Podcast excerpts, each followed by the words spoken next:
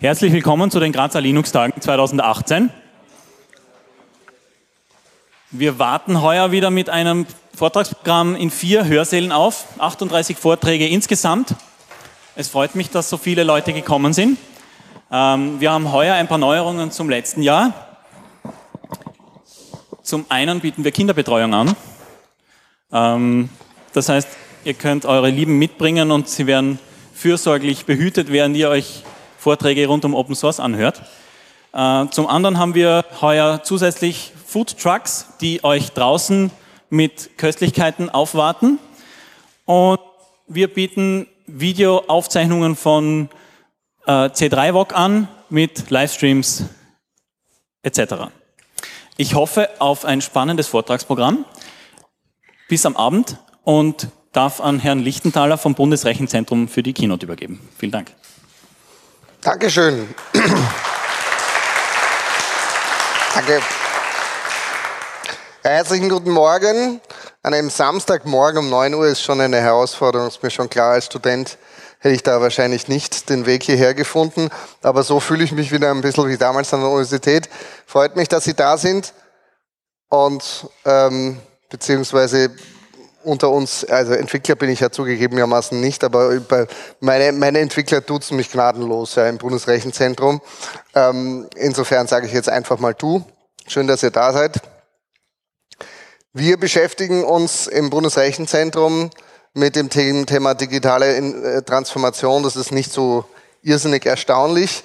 Naja, also wenn man sich das Bundesrechenamt von 1997 anschaut, da hat das Finanz Bundesfinanzministerium die eigene IT-Abteilung ausgegründet und hat gesagt, das heißt jetzt zukünftig Bundesrechenzentrum. Ich glaube, da waren wir davon noch ein Stück weit entfernt. Ähm, aus den, äh, da ging es ja noch um elektronische Datenverarbeitung, so sexy hat sich das damals angehört. Ähm, da gibt es auch heute noch, heute noch einen, eine Arbeitsgemeinschaft Datenverarbeitung. Ich glaube, da kann ich die, äh, die Studenten begeistern, weil sich das in sich schon so toll anhört. Ich glaube, wir müssen ein bisschen mehr tun, aber wir müssen nicht nur irgendwelche funky Projekte machen, sondern wir müssen auch zeigen, was bringt das tatsächlich für den Bürger. Und meine Keynote heute Morgen beschäftigt sich eben damit, was bringt die digitale Bürger, äh, digitale Transformation tatsächlich für den Bürger in der digitalen Bürgerinteraktion. Wenn wir nämlich einfach nur sagen, es gibt da tolle Technologien, es gibt sicherlich hervorragende Open-Source-Lösungen, aber die Frage, was kommt wirklich beim Bürger an? Und ich meine, ihr seid ja selber auch Bürger denke ich mal zumindest. Ja. Ähm, Bürger in Österreich, zumindest lebt sie in Österreich und werdet mit dem Staat zu tun haben, zu tun haben müssen, ja, ähm, zwangsweise. Und will man sich da gerne im Bürgeramt hinten an rein ein Pickel ziehen und warten und dann noch einmal an die Kasse gehen und dann wieder ein nächstes Pickel ziehen und noch einmal warten, ja, super Aktion.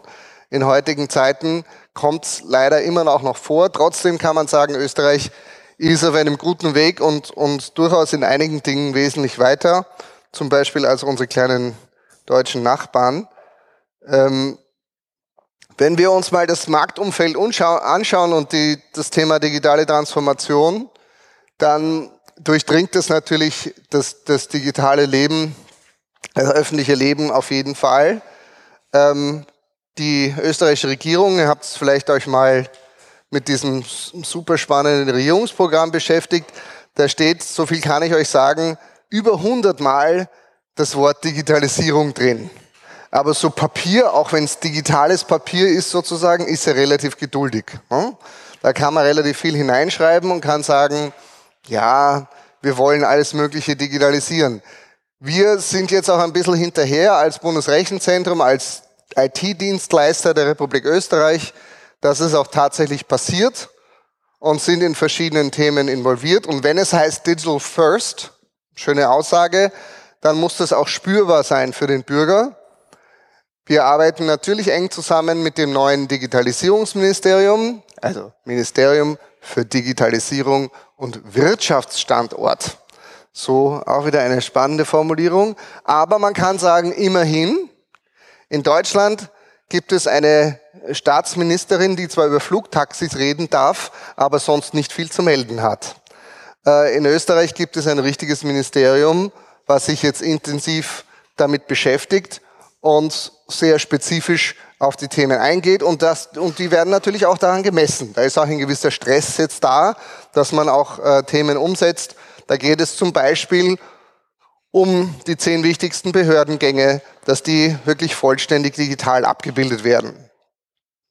Vom Baby, Baby Point zum Beispiel, ja, also vom, vom Anmelden des Babys, aber eben jetzt nicht nur, wenn das Baby geboren wird, sondern im Prinzip vom ersten Tag an, also vom elektronischen Eltern-Kind-Pass heißt das inzwischen, oder Mutter-Kind-Pass, so kennt ihr es vielleicht, bis hin zur Einschulung eine, eine, ein digitaler Weg. Und hier geht es nicht um, nicht primär um Kontrolle, sondern einfach um eine Vereinfachung und, und zum Beispiel auch um einen Nachweis, letztendlich, es ist mein Kind.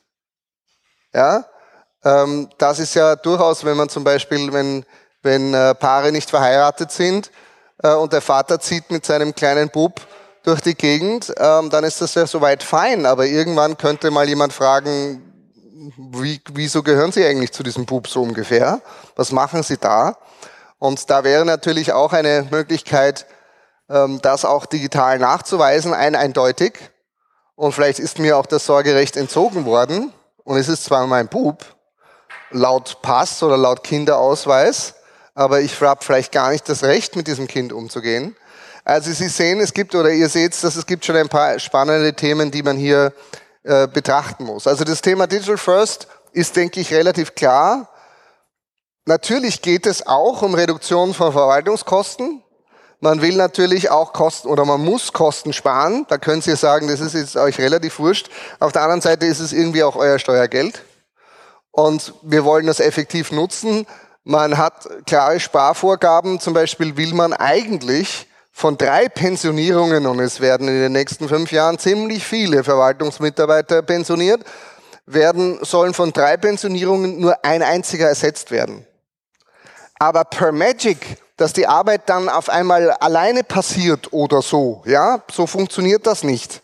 Ja, sondern man muss sich überlegen, ja, was kann ich mit der digitalen Transformation automatisieren? Was kann ich damit ähm, sozusagen vereinfachen?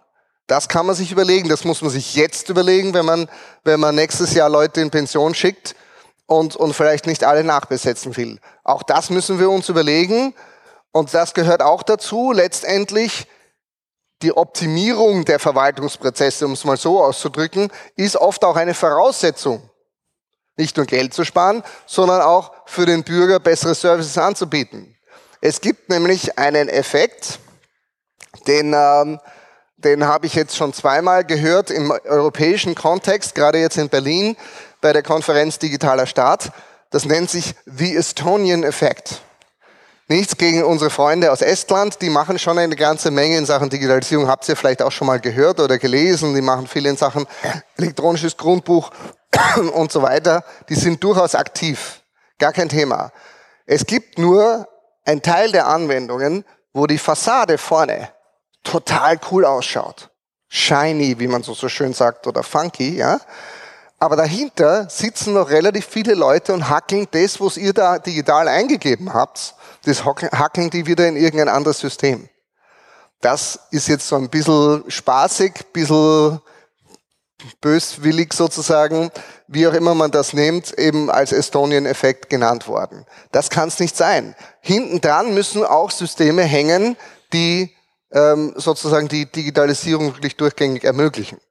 Wenn dann hinten dran ein Verwaltungsmitarbeiter am Wagerl wieder die Akten hin und her schiebt und irgendeiner gibt es wieder digital ein, damit ihr es dann digital zur Verfügung habt, ist nicht so der wirklich gescheite Weg.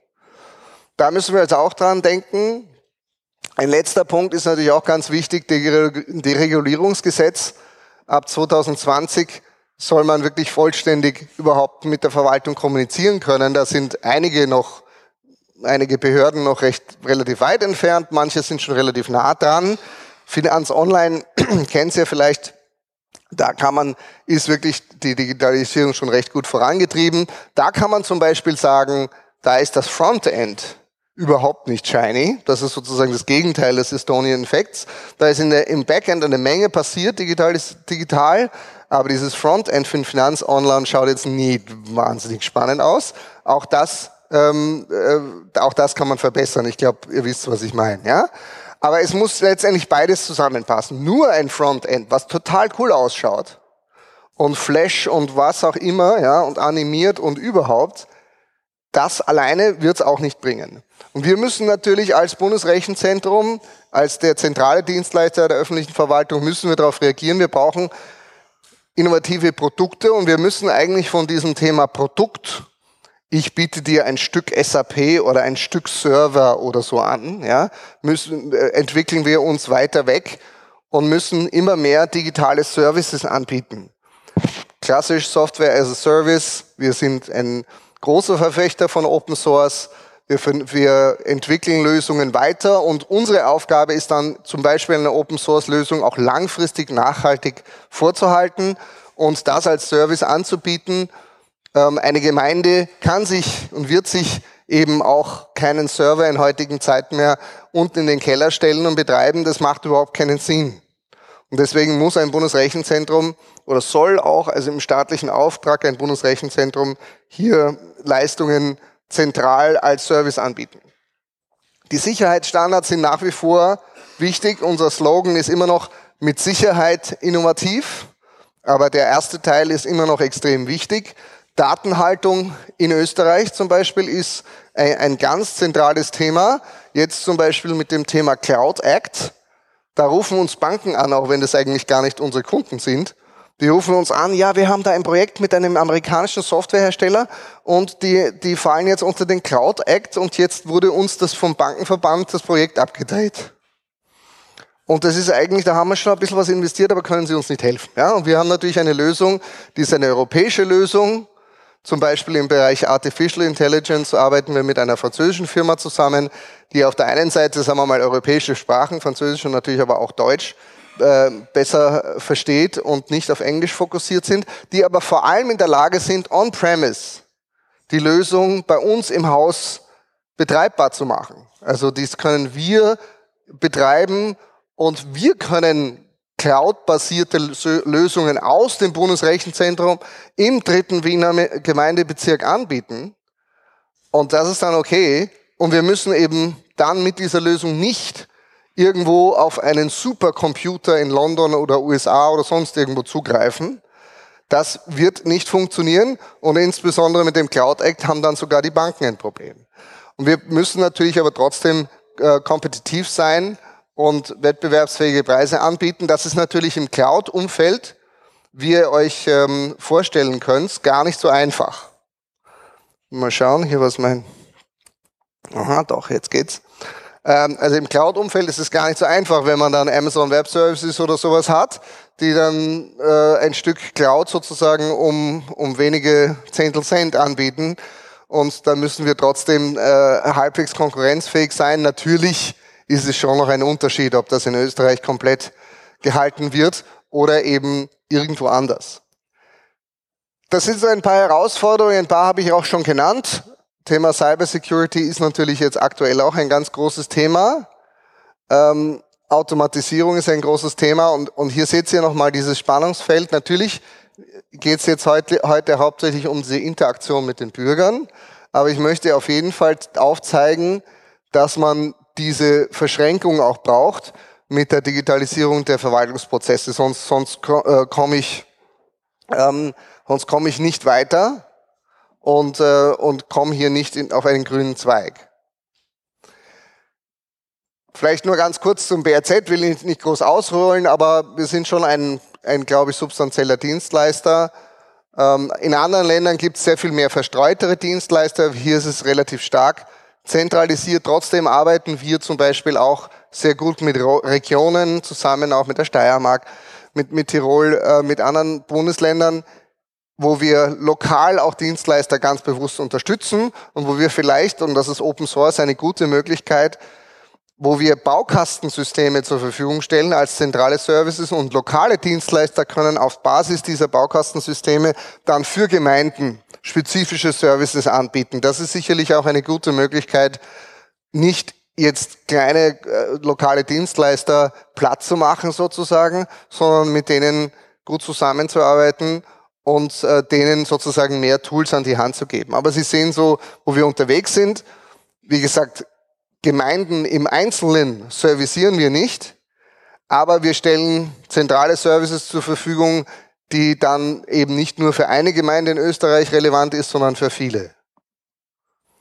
Und wenn wir uns jetzt mal überlegen, was ist für einen Bürger interessant, ganz unterschiedlich. Bei einigen werdet ihr wahrscheinlich sagen, was habe ich jetzt damit zu tun?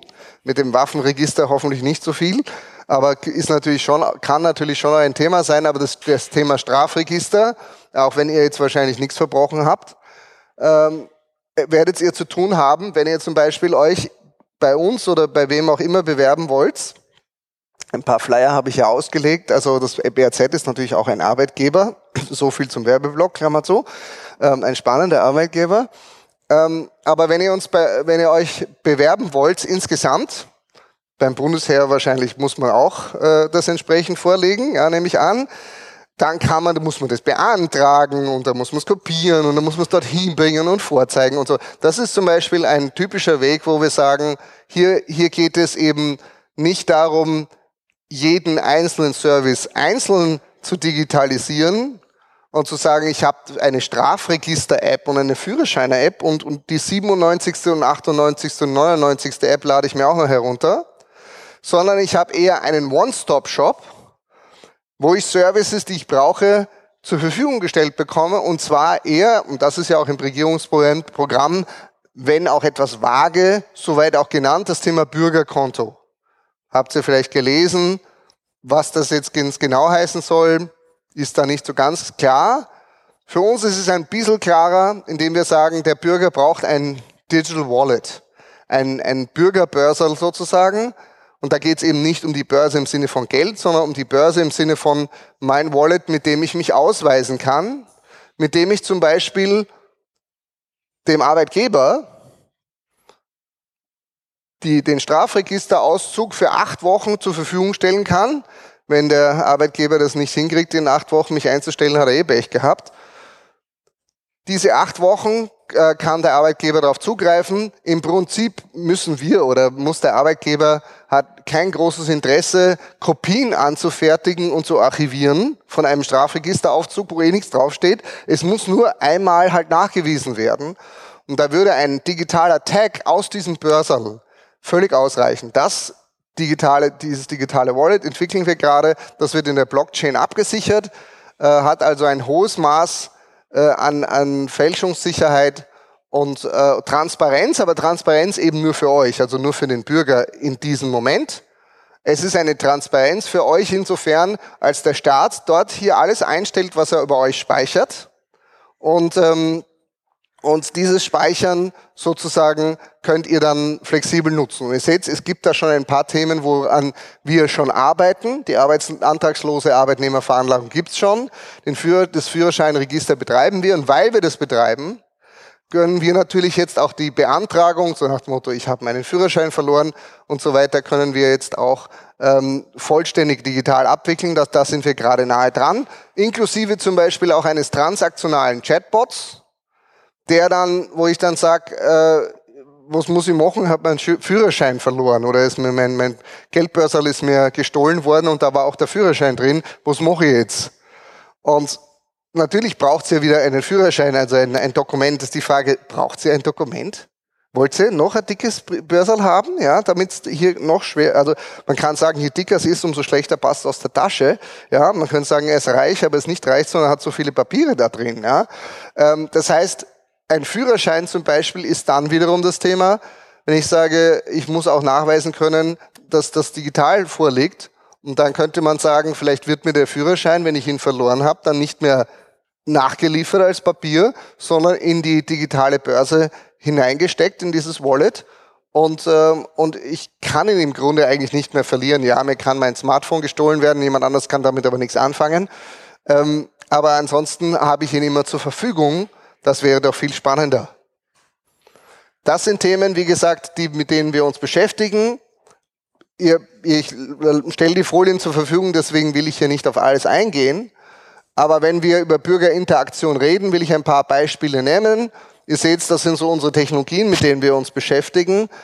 Einiges geht im Bereich Analytics und Data und innovative Technologien. Also wo, womit wir uns vor allem beschäftigen, ist dieses Information Management, Virtual Assistance, eng damit zusammenhängt dieses Cognitive Analytics, dass ich zum Beispiel eine Digi wir bauen jetzt gerade eine digitale Wissensplattform über Österreich. Dort kann dann ähm, zugegriffen werden, zum Beispiel ein Chatbot ist ja selber nicht, nicht schlau, der muss auf diese, der wird auf diese digitale Wissensplattform über Österreich zugreifen. Dort ist zum Beispiel Help gefahren und so weiter, alles, alle Informationen über Österreich integriert. Zum Beispiel auch GIS-Daten. Wir haben, wir haben sehr gute GIS-Daten durch unser Landwirtschaft und Forschenrechnungszentrum. Und dort können wir dann eben Services anbieten und der Chatbot weiß dann aus ganz unterschiedlichen Lebenslagen äh, Bescheid ähm, und kann äh, euch noch sagen, so, so nach dem Motto, ähm, äh, gestern hättet ihr äh, lieber einen Le Regenschirm mitnehmen sollen. Also er, er sozusagen wird auch mein Freund und bekommt auch in digitale Informationen aus den Lösungen. Das Thema Prozessautomatisierung ist natürlich nicht nur zum Kosteneinsparen da, sondern ist für die Bürgerservices wichtig, dass ich aus unterschiedlichen anderen Systemen ähm, Informationen zusammenziehe. Da kann man sagen, natürlich wäre es besser, wenn alle Systeme in eins integriert wären und es nur überhaupt nur ein System gäbe. Das ist bei so vielen unterschiedlichen Behörden so schnell auch nicht machbar. Aber durch die Prozessautomatisierung kann zum Beispiel ein Bot mit spezifischen Metadaten in ein anderes System hineingehen, wo normalerweise zum Beispiel vielleicht sogar ein Mensch nicht hinein darf. Wir nutzen das jetzt für die, für die Ermittlungsarbeit ähm, der, der Polizei in der, in der Kriminalität. Die können auch in Datenbanken hineingehen. Das sind 100 Menschen, so wie du und ich. Oder sagen wir mal, es sind 99, so wie du und ich, dort drin. Und es ist nur ein Eddie Langfinger drin. Der, der eine, den will ich da herausziehen. Und anhand dieser Metadaten kann dieser Bot in diese Datenbank hineingehen. Eure personenbezogenen Daten sind geschützt. Kein Mensch kann sich links, links und rechts umschauen und super cool hier, ja. Sondern der Bot hat nur eine Aufgabe, dort hineinzugehen, anhand der Metadaten etwas herauszuziehen. Und dann kann sogar äh, der Bot sagen, ich habe etwas gefunden, aber ich sage dir noch nicht, wer das ist. Erst wenn ein Richter entschieden hat, Gefahr im Verzug, hier ist wirklich ein schwerwiegendes Kapitalverbrechen vorliegend. Die Wahrscheinlichkeit, dass dieser, diese Person XY, die wir jetzt hier gefunden haben, tatsächlich äh, ein Verbrecher ist, den man vielleicht dadurch festnehmen kann, dann wird nach dem richterlichen Beschluss diese eine Person und nicht die anderen 99 Unschuldigen, die eine Person freigespielt und die Polizei kann sofort Ermittlungen aufnehmen. Das ist aus meiner Sicht auch für den Bürger okay, äh, normalerweise hätte man, hätte die Polizei dann Schwierigkeiten mit dem Zugriff auf diese Datenbank, weil sie eben sehr viele personenbezogene Daten beinhaltet von völlig Unschuldigen. Problematisch. Und da müssen wir natürlich auch mitarbeiten. Natürlich beschäftigen wir uns auch mit solchen Hype-Technologien wie Blockchain, aber eben auch mit gescheiten und vernünftigen Anwendungen. Da sage ich gleich noch ganz kurz was dazu und eben natürlich nicht mit primär mit Bitcoin, also mit asset-orientierten ähm, asset-orientierten Themen, sondern also mit Coins, mit, mit Währungen, weniger, ist irgendwie auch klar, sondern wir beschäftigen uns viel eher mit Lösungen, die zur Absicherung von Prozessen dienen. Zum Beispiel für das Bürger-Wallet. Ja? Für diese Lösung, die, die, die sehr gut abgesichert sein muss das, das macht einen, einen wirklichen Sinn mit äh, äh, zur Verfügungstellung von Registern. Äh, wenn eine Firma mit einer anderen zusammenarbeiten will, will man natürlich ein paar Hintergrundinformationen haben, wenn man, wenn man ein berechtigtes Interesse hat. Es gibt sehr viele andere Anwendungsmöglichkeiten, vor allem Bürger wiederum, im Bereich der Bürgerbeteiligung, sogenannte E-Participation. Also ähm, Umfragen strukturierter Art, die ordnungsgemäß fälschungssicher durchgeführt wurden und äh, der Bürger wird beteiligt und nicht nur kontrolliert vom Staat. Das sind, und ich möchte hier nur ein paar nur ganz kurz erwähnen. Finanz Online kennt ihr. Wir haben vor allem in der Justiz einiges hier gemacht.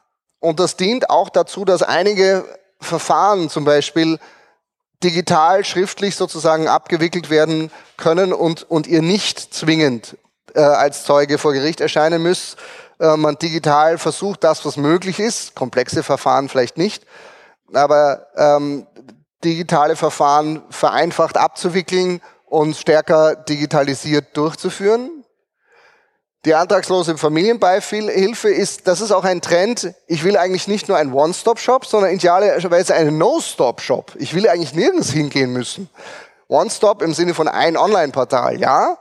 Aber wenn ich, wenn der Staat, sorry, eh weiß, dass ihr jetzt ein Kind habt und ihr fallt äh, jetzt unter den, den Kostenrahmen äh, unter, vom, vom, vom Einkommen her unter die äh, Beihilfebedürftigkeit, dann bekommt ihr das. Wieso muss ich da jetzt einen Antrag stellen? Ist das notwendig? Eigentlich nicht. Ja? Arbeit, äh, antragslose Arbeitnehmerveranlagung.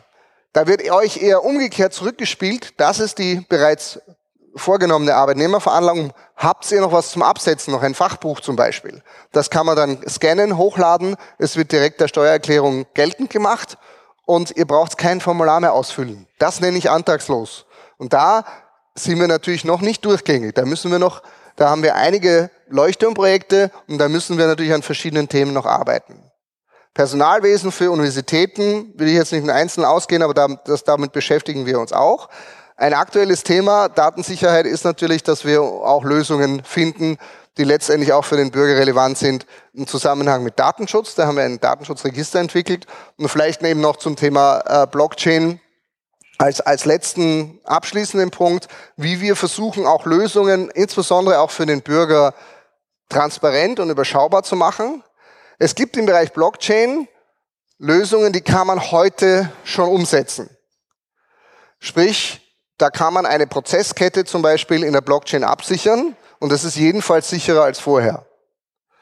Es gibt andere Anwendungen, zum Beispiel dieses Thema Grundbuch, habt ihr ja vielleicht schon mal gehört, das digitale Grundbuch komplett in der Blockchain abgesichert. Da fehlen die, logistischen Voraussetzungen. Allerdings muss man auch klar sagen, die Öster Österreicher sind in Sachen Grundbuch wesentlich besser aufgestellt als so manch, manches andere Land. Aber um sozusagen solche Cases, die, wo die gesetzlichen Voraussetzungen noch nicht vollständig gegeben sind, transparent zu machen, haben wir eine Gemeinde gegründet, die heißt Kettenbruck. Die werdet ihr auf der normalen Landkarte in Österreich nicht finden. Die liegt überall in Österreich. Eine virtuelle Gemeinde, die haben wir jetzt gegründet. Die wird jetzt in einem Portal sozusagen äh, ins Leben gerufen. Und dort können Gemeinden, können Bürger, können alle Beteiligte Use Cases ausprobieren, die sozusagen noch nicht heute Vielleicht auch noch nicht nächstes Jahr, aber vielleicht übernächstes Jahr, 2020, Kommunikation mit dem Staat und so weiter, ihr wisst schon, digital, dann ausprobiert werden können, beziehungsweise dann ins Leben, dann wirklich in, im realen Leben umgesetzt werden. Und heute können sie in Kettenbruck ausprobiert werden. Also über Kettenbruck kann ich euch gerne auf dem Laufenden halten. Ich glaube, ein spannendes Projekt, wo auch verschiedene Industriepartner dabei sind, Cisco zum Beispiel und, ähm, und SAP und andere, die dann zum Beispiel auch interessante Use Cases, die digitale Straßenlaterne mit, mit äh, Datenanalytics, ähm, die, also geht es nicht nur um Blockchain-Cases, aber die digitale Cases ähm, greifbar machen und diese digitale Gemeinde Kettendruck findet dann Partnergemeinden in Österreich. Wir haben jetzt schon sehr, sehr viele Anfragen und da kann man eben die digitale Transformation lebbar machen. Das ist, glaube ich, das, worauf es letztendlich ankommt für den Bürger. Ich will das entweder selber heute schon leben oder mir zumindest anschauen, wie es in ein oder zwei Jahren funktionieren kann. So viel zum Thema Bürgerinteraktion. Ich hoffe, es ist euch ein bisschen klar geworden, wie wir an den Themen weiterarbeiten und freue mich, wenn, wir, wenn noch der ein oder andere Frage besteht oder ihr euch äh, mal entschließt, nach Wien zu kommen und zu besuchen im Bundesrechenzentrum. Kontaktdaten sind da auch in der Präsentation mit drin. Vielen Dank soweit.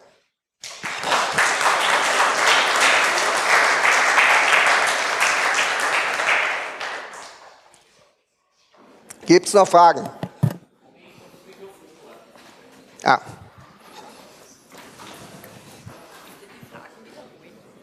Ah ja. Mhm. Inwieweit arbeitet ihr an einer europäischen Vernetzung und vielleicht können... Ein klein bisschen... In, inwieweit arbeitet ihr an einer europäischen Vernetzung und vielleicht können Sie das an einem Beispiel, zum Beispiel der Führerscheindatenbank, kurz erläutern?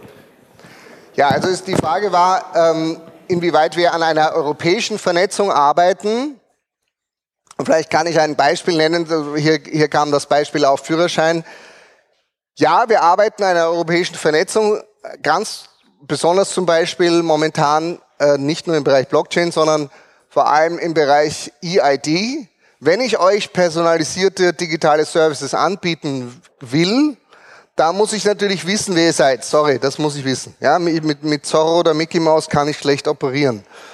Ergo, diese EID-Lösung nur für Österreich zu entwickeln, und die basiert aber auf einer EU-Datenschutzgrundverordnung, macht relativ wenig Sinn. Deswegen haben wir hier einen engen Austausch ähm, mit den Unternehmen und mit, mit der Europäischen Kommission. Ähm, ähm, Österreich wird ja ab 1. Juli auch die Ratspräsidentschaft in, in der EU übernehmen.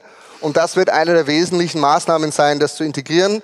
Und ähm, dann gehört zum Beispiel auch das Thema Führerschein dazu. Wenn ich den verloren habe, dann kann ich mich authentifizieren ähm, und kann damit auch meinen Führerschein bestellen, beziehungsweise sagen, ich möchte ihn gar nicht in Papier haben, ich möchte ihn in meinem digitalen Wallet haben, kann mich authentifizieren und dann ist das das letzte Mal sozusagen, äh, dass ich sagen muss, ich habe meine Führerscheine verloren.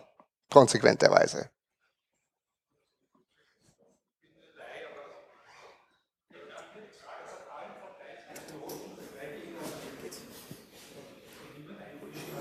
Vielen Dank für die Fragen. Wir müssen Nein, leider langsam zum Ende kommen, sonst lass, kann man Hörsaal nicht wechseln. Entschuldigung, lass, lass den Herrn nochmal bitte, bitte fragen. Sagen Sie nochmal, der.